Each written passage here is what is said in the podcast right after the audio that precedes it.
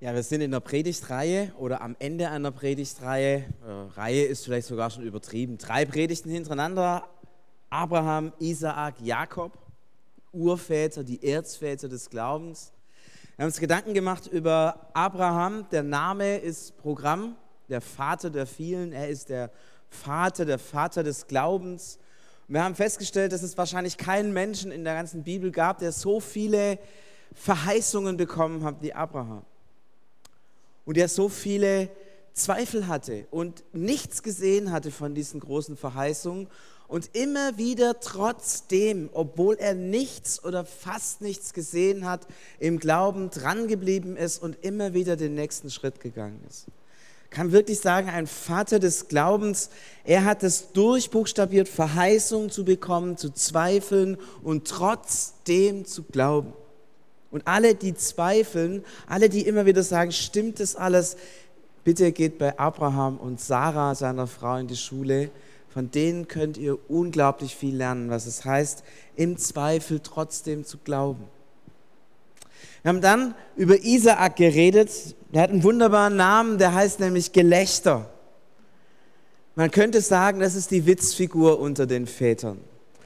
Und ähm, wie das so ist, wenn einer Gelächter heißt, er, er ist der, der eigentlich an vielen Stellen Dinge einfach falsch macht oder noch besser einfach nicht macht. Deswegen hat er eine Frau, die, das Ding, die die Dinge alle in die Hand nimmt, die Rebecca, äh, die war die, die die Dinge organisiert hat, so weit wie möglich. Wir haben gesehen, dass es ermutigend ist zu sehen, dass in der Bibel einer, der in der zweiten Reihe steht, einer, der nicht der Held ist, einer, der nicht glänzt, einer, der nicht alles richtig super duper macht, genauso ein Vater ist, ein Urvater.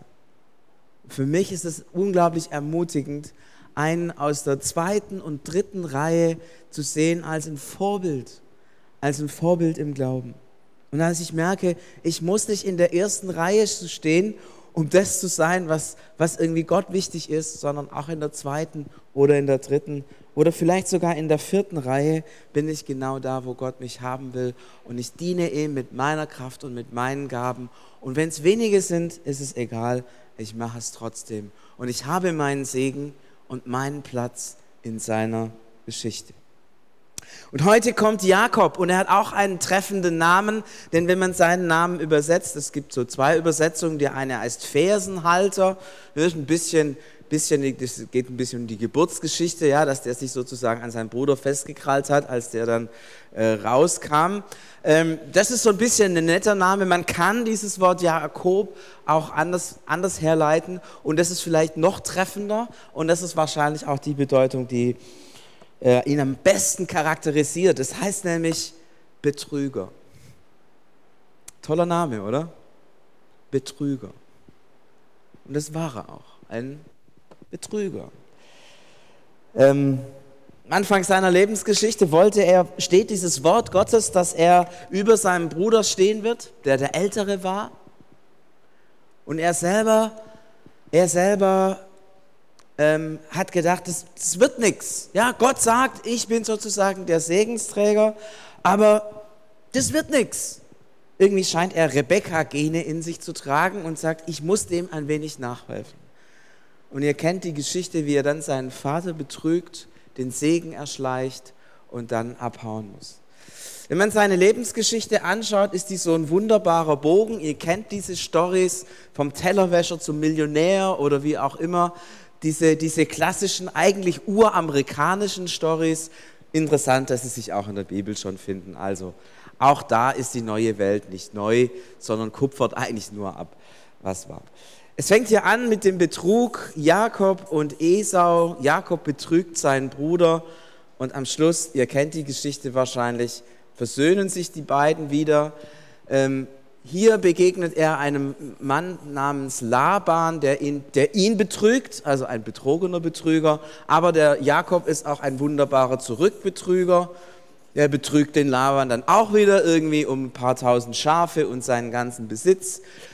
Und die Mitte dieser Geschichte hat eigentlich mit, mit, ähm, mit Jakob eigentlich ganz wenig zu tun, sondern ähm, Ich fand es ganz witzig, einer von den Theologen hat diese Geschichte als einen Geburtswettstreit genannt. Zwischen den beiden Frauen, zwischen Rahel und Lea. Ähm, das die, war immer so die Frage, wer, wer kriegt mehr Kinder? So.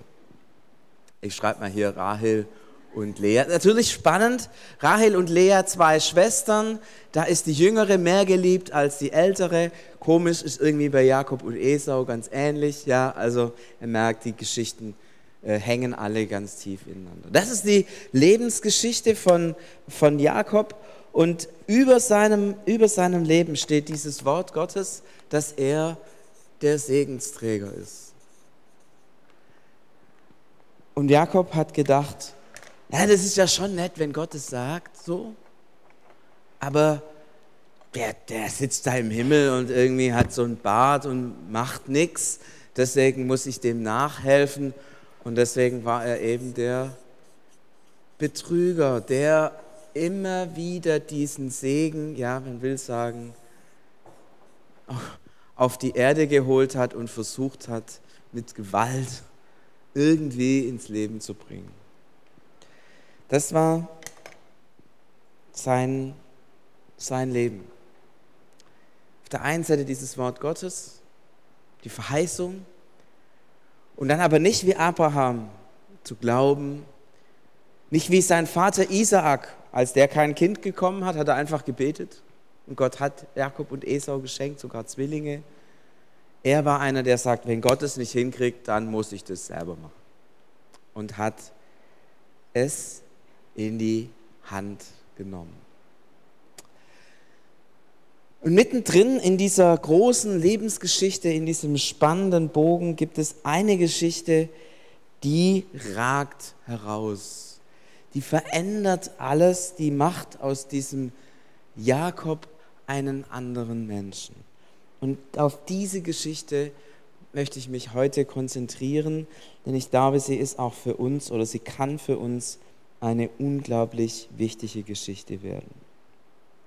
Es ist der die Situation, als äh, Jakob zurückkommt von Laban mit seinen vielen Schafen, mit seinen vielen Kindern, mit seinen vielen Frauen, ähm, kommt er zurück und er merkt, er muss sich dem Esau stellen. Er muss nach dem langen Betrug und nach der ganzen Geschichte, muss er sich irgendwie versöhnen. Und er hat unglaublich Angst vor diesem Esau und schickt seine Frauen und seine Tiere und seinen ganzen Reichtum schon mal vor und bleibt alleine an einem kleinen Fluss am Jabok zurück in einer Nacht.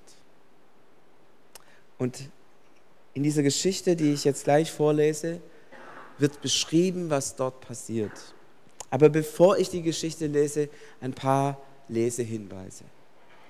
Es gibt in der Bibel ganz viele Situationen, wo ich unglaublich gerne wissen würde, was ist da eigentlich passiert. Meine Lieblings-Nicht-Geschichte ist die Geschichte von Zachäus.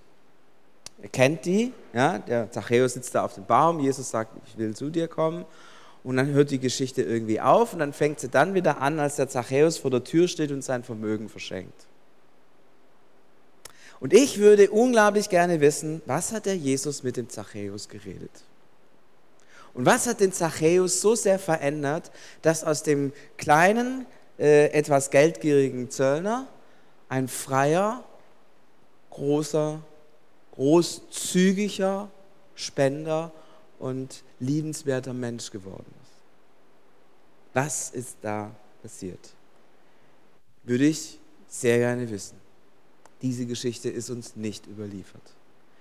Und es gibt so viele Stellen in der Bibel, wo wir merken, ah, das wäre jetzt so cool zu wissen, was da passiert ist, was der Jesus dem gesagt hat.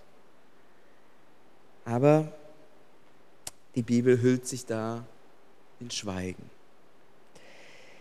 Und die Geschichte von heute, diese Begegnung von Jakob mit Gott, sie wird nicht verschwiegen.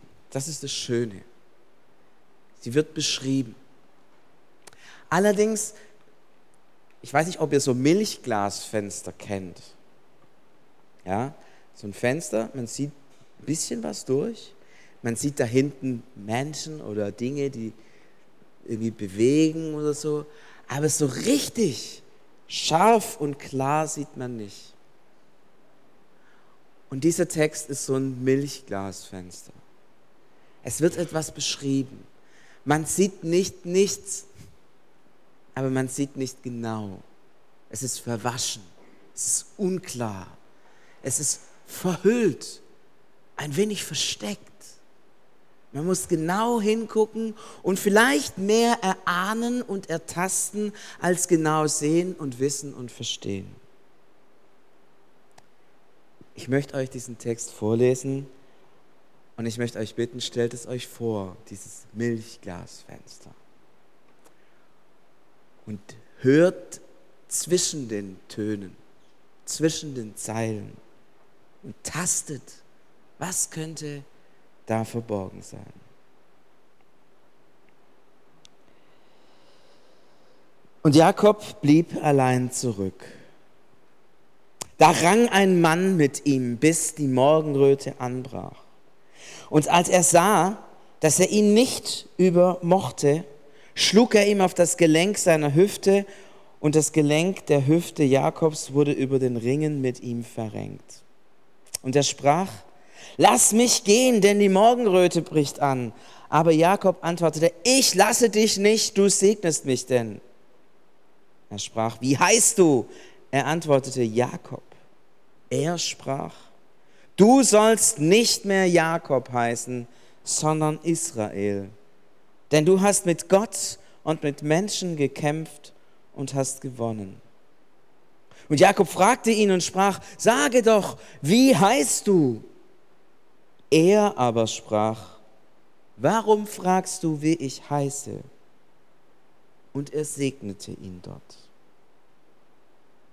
Und Jakob nannte die Stätte Pnuel, denn er sprach, ich habe Gott von Angesicht gesehen und doch wurde mein Leben gerettet.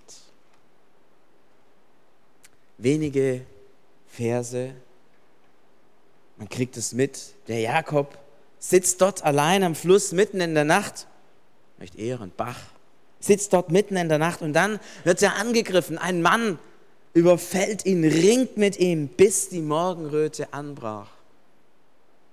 Zwei, drei Stunden Kampf um Leben und Tod. Und dann der entscheidende Schlag an seine Hüfte. Er droht zu verlieren, er droht zu scheitern, aber er lässt den anderen nicht los. Ich lasse dich nicht. Und dann dieses überraschende Wort, du segnest mich denn. Woran hat er erkannt, wer der ist, mit dem er kämpft? Und hat es wirklich erkannt oder hat es nur so halb erahnt? Weil hinterher fragt er dann noch, wer bist du? Aber die Antwort ist nicht, ich bin oder irgendwie sowas, sondern du weißt es doch, wer ich bin. Und dann hinterher, ich habe den Herrn von Angesicht gesehen. Jakob ringt mit Gott. Und es wird so beschrieben, dass Gott ihn angreift, attackiert, überwältigt. Ich weiß nicht, stellt euch das mal vor, zeltet da irgendwo, ganz romantisch, einen Bach, vielleicht ein kleines Lagerfeuer, man hört so die Grillen zirpen, irgendwo im Süden, milde Nacht, 20 Grad, Sommer, alles friedlich. Und ihr wisst, die Frauen sind vor, die Tiere sind vor, morgen der große Tag, wenn ich mich mit dem Esau treffe, wie wird er reagieren? Ein wenig ängstlich und doch alles ist ruhig.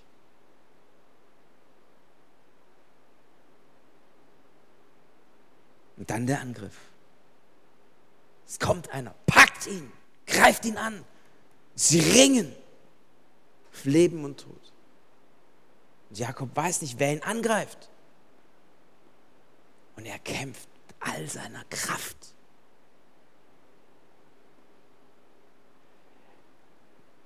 Warum ist Gott einer, der einen Menschen angreift? Wir, wir reden doch davon, von Gottes Liebe, von Gottes Barmherzigkeit. Wir, wir haben einen, einen Gott vor uns, der, der für uns ist. Warum greift Gott Jakob an? Er ist doch der Segensträger. Gott hat den Segen schon lang über ihm ausgesprochen. Warum greift er ihn an?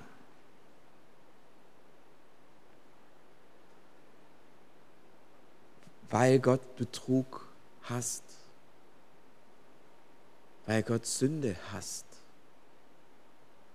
Weil Gott Betrüger hasst. Dort am Bach, Jabok, geschieht Gericht. Gott kämpft gegen ihn, weil Jakob ein Sünder ist. Und weil er genau das verrät, was eigentlich über ihm ausgesprochen ist, nämlich der Segen Gottes.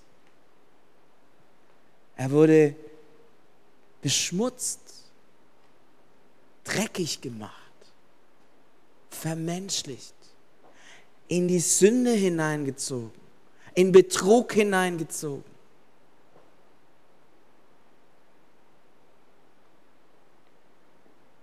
Und als der Jakob dort ringt, merkt er, es geht hier um meine Existenz. Sein Name ist Betrüger. Es ist in seinem Wesen. Es ist in seinem Wesen schlitzohrig zu sein. Es ist in seinem Wesen die Dinge in die Hand zu nehmen. Es ist in seinem Wesen den Vorteil zu suchen. Es ist tief in ihm drin. Es ist seine Identität. Und als er dort mit Gott kämpft, merkt er, dass diese Identität angegriffen ist.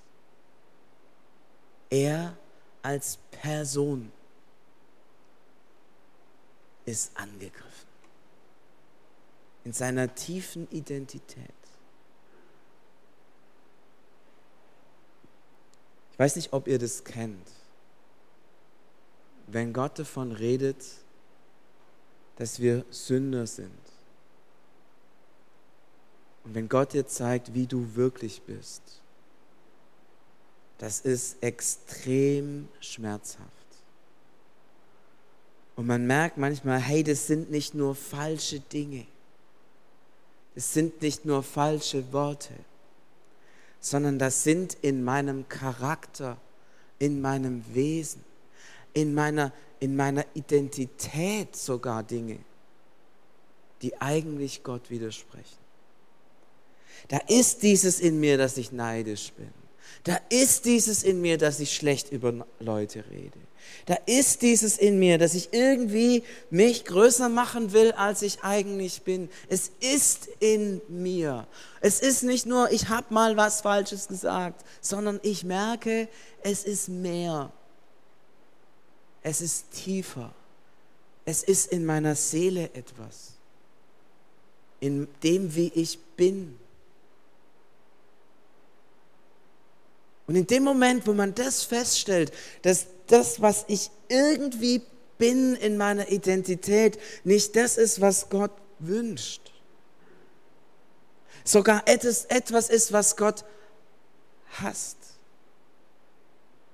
Was Sünde ist. Da steht meine Identität in Frage. Es geht jetzt nicht mehr um einzelne Taten, sondern um die Frage, wer bin ich? Und kann ich vor Gott bestehen?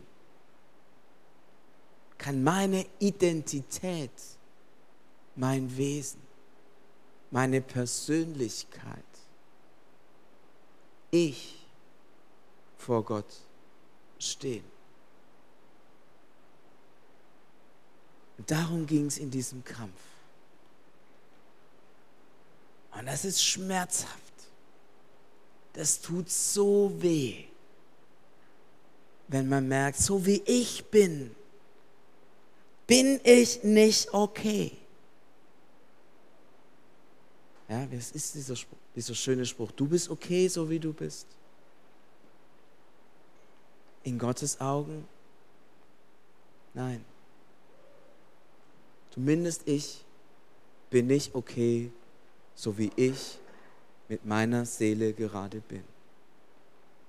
Sie trägt so vieles in sich, was Gott widerspricht. Und deswegen greift mich Gott an, weil er der Richter ist. Und er hat das Recht dazu. Und was macht Jakob? Klammert. Er klammert sich an Gott. Er klammert sich an Gott fest. Er, er, er merkt, ich, ich halte ihn. Ich lasse ihn nicht davon. Ich lasse dich nicht, du segnest mich denn. Und da steckt dieses tiefe Wissen, dass dieser Gott, der mich richtet, zugleich der Gott der Gnade und der Barmherzigkeit ist. Wenn ich mich an ihn festhalte, dann weiß ich, in meiner Schuld, in meiner Verlorenheit, in dem, dass meine Existenz nicht so ist, wie sie sein sollte, halte ich mich trotzdem an ihm fest und weiß, er ist mir gnädig durch allen Mist hindurch.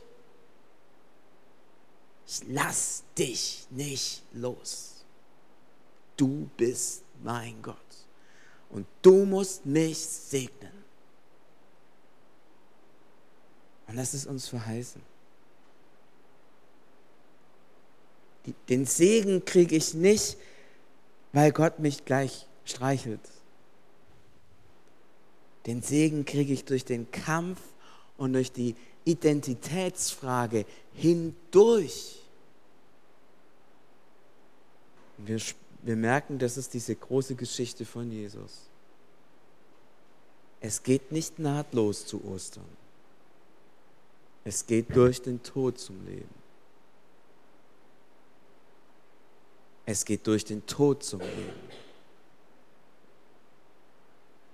Es geht durch das Gericht zum Heil. Wie heißt dieses schöne Lied?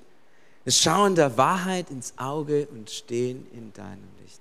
Wir halten dort aus durch Gnade. Beides. Gericht und Gnade. Jakob erlebt genau das. Er, er buchstabiert diesen, wir würden das heute, oder Martin Luther hat es dann später Rechtfertigung genannt. Er buchstabiert es wirklich durch. Ich mit meiner Existenz bin verloren und im Gericht Gottes hilflos ausgeliefert. Aber ich glaube, dass Gott gut ist und dass er mich in meiner Verlorenheit annimmt und trotzdem liebt. Ich lasse dich nicht, du segnest mich denn. Ich weiß nicht, ob ihr schon ab und zu mal Ringkämpfe ausgetragen habt. Versucht mal, drei Stunden jemand festzuhalten, der sich dagegen wehrt.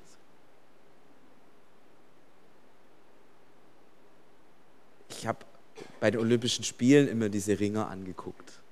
Ich weiß nicht, gibt es die noch? Ich weiß es nicht. Zumindest früher gab es das ab und zu mal im Fernsehen. Das ist ja alles ein paar Sekunden und dann wird da irgendwie wieder, wieder zu Ende. Aber jetzt lassen, lass die mal drei Stunden ringen. Was da an Schweiß und Kraft und uah, aus. Und er, er hält an der Gnade fest.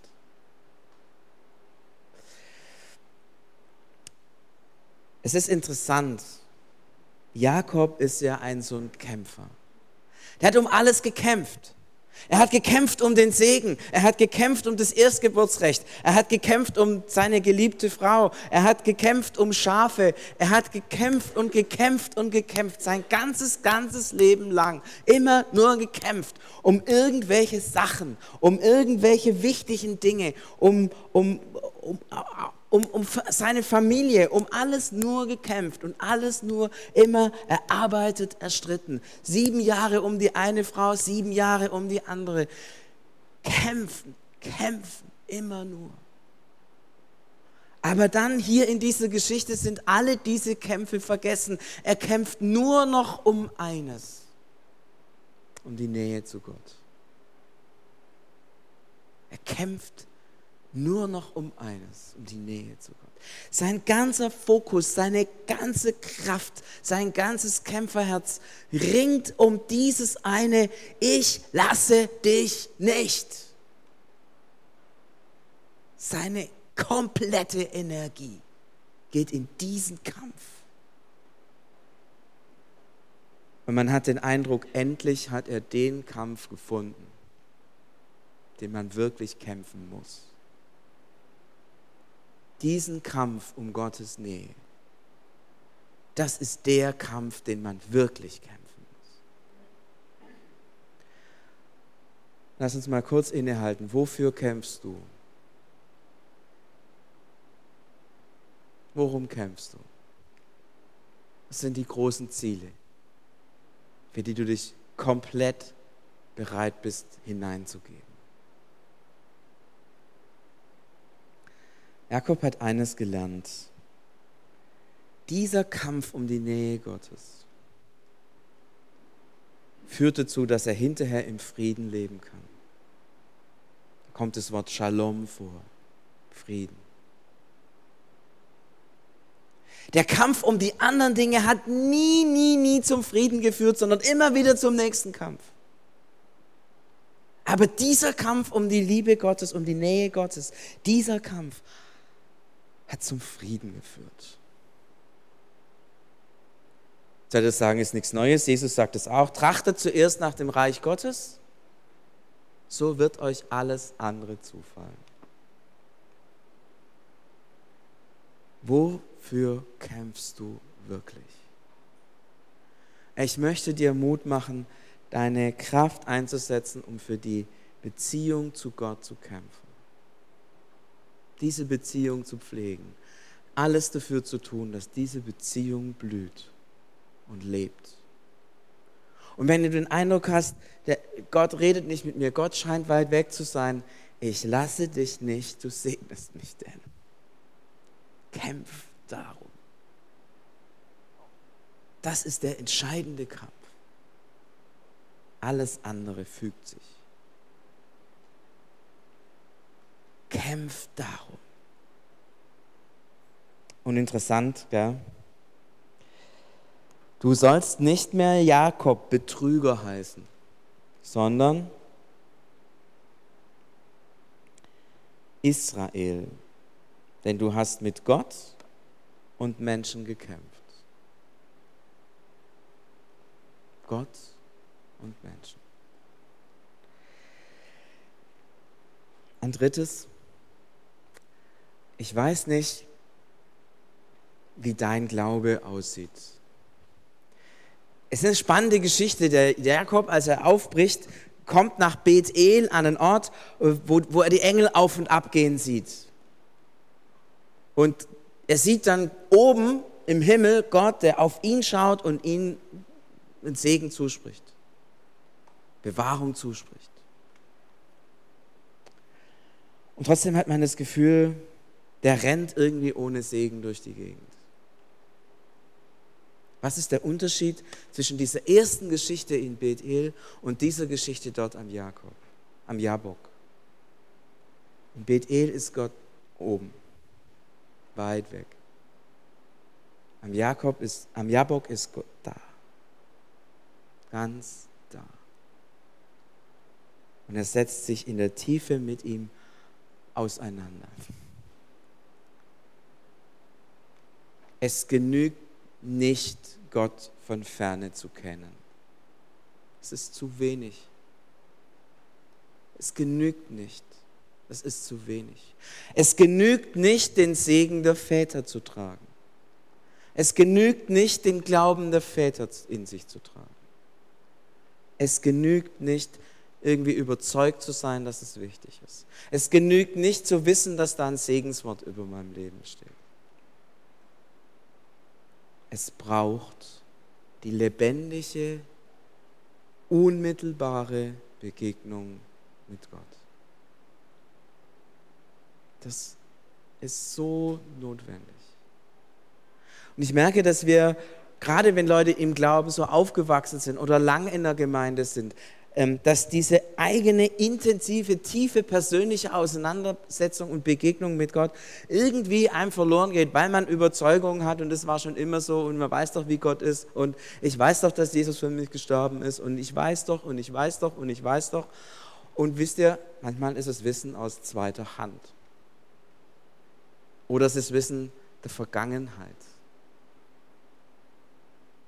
Ja, vor zehn Jahren, da habe ich das gecheckt und dann. Es ist alt. Gegenwart Gottes im Leben erfahren. Gott begegnen. Seine Schuld vor Gott sehen anerkennen, die sich von Gott in Frage stellen lassen und zugleich Annahme und Segen Gottes ganz persönlich ins eigene Herz zu erleben. Das ist so stark und so wichtig. Und ich möchte euch von Herzen bitten, darum immer wieder zu kämpfen. Und nicht zu sagen, habe ich schon, weiß ich schon, kenne ich schon. Bleib bei dem Lebendigen. Bleib bei dieser Begegnung, Beziehung zu Gott. Denn das ist das, was wirklich trägt. Und das ist das, was wirklich Frieden bringt. Und das ist das, was wirklich Segen bringt. Ich habe das von Jakob gelernt, sich nicht zufrieden zu geben mit dem, was ich an Gottes Beziehung und Gottes Begegnung habe, sondern mehr zu wollen. Im Wissen, dass mich das in den Grundfesten meiner Existenz erschüttern wird. Da wird entlarvt, dass ich Jakob bin. Aber ich bekomme von Gott auch einen neuen Namen. Ich werde verändert, erneuert. Kind Gottes. Gehöre in seine Welt und in seine Wirklichkeit. Für mich ist diese Geschichte, die man so durchs Milchglas sieht, zu einer tiefen Geschichte von Gott und Mensch geworden. Eine Geschichte von diesem tiefen Geheimnis, wie sündige Menschen Liebe und Barmherzigkeit und Nähe Gottes erleben. Und daraus Erneuerung, Veränderung und Frieden finden. Und dann muss man sagen, ja, das ist wohl wahr.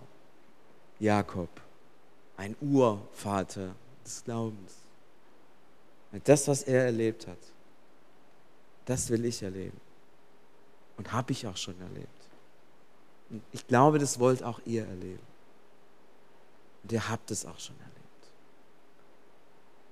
Und lasst nicht nach, an dem dran zu bleiben, dafür zu kämpfen.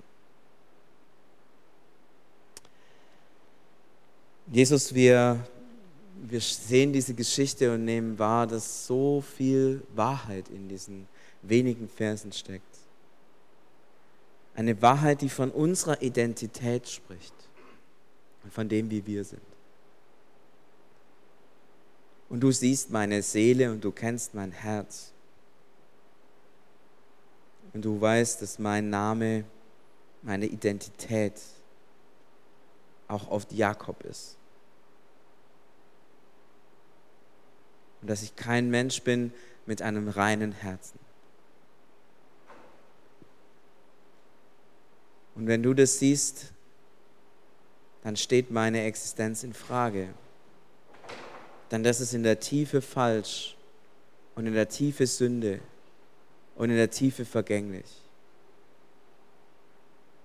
Aber ich möchte an deiner Gnade festhalten, Herr. Ich weiß, dass da, auch wenn du meine Schuld siehst und mich entlarvst und mich in der Tiefe meines, meiner Seele erschütterst über das, was in mir falsch ist, dass du deine erneuernde Kraft mir zusprichst, mich veränderst und in der Tiefe erneuerst. Und Jesus, danach sehne ich mich immer wieder neu, aus dieser tiefen Erneuerung von dir her zu leben. Und ich möchte mich nicht mit anderen Dingen zufrieden geben. Und ich möchte mich auch nicht mit alten Gedanken über dich zufrieden geben. Aus dem heraus will ich leben. Und gib mir die Kraft zu erkennen, dass dieser Kampf und dieses Ringen mit dir das Wichtigste ist in meinem Leben. Und gib mir den Mut, die anderen Kämpfe dem unterzuordnen. Und gib mir den Glauben, dass mir dann alles andere zufällt. So wie Jakob, der Frieden zugefallen ist. Lass uns, Herr, erfahren, was er erfahren hat. Lass mich erfahren, was er erfahren hat. Amen.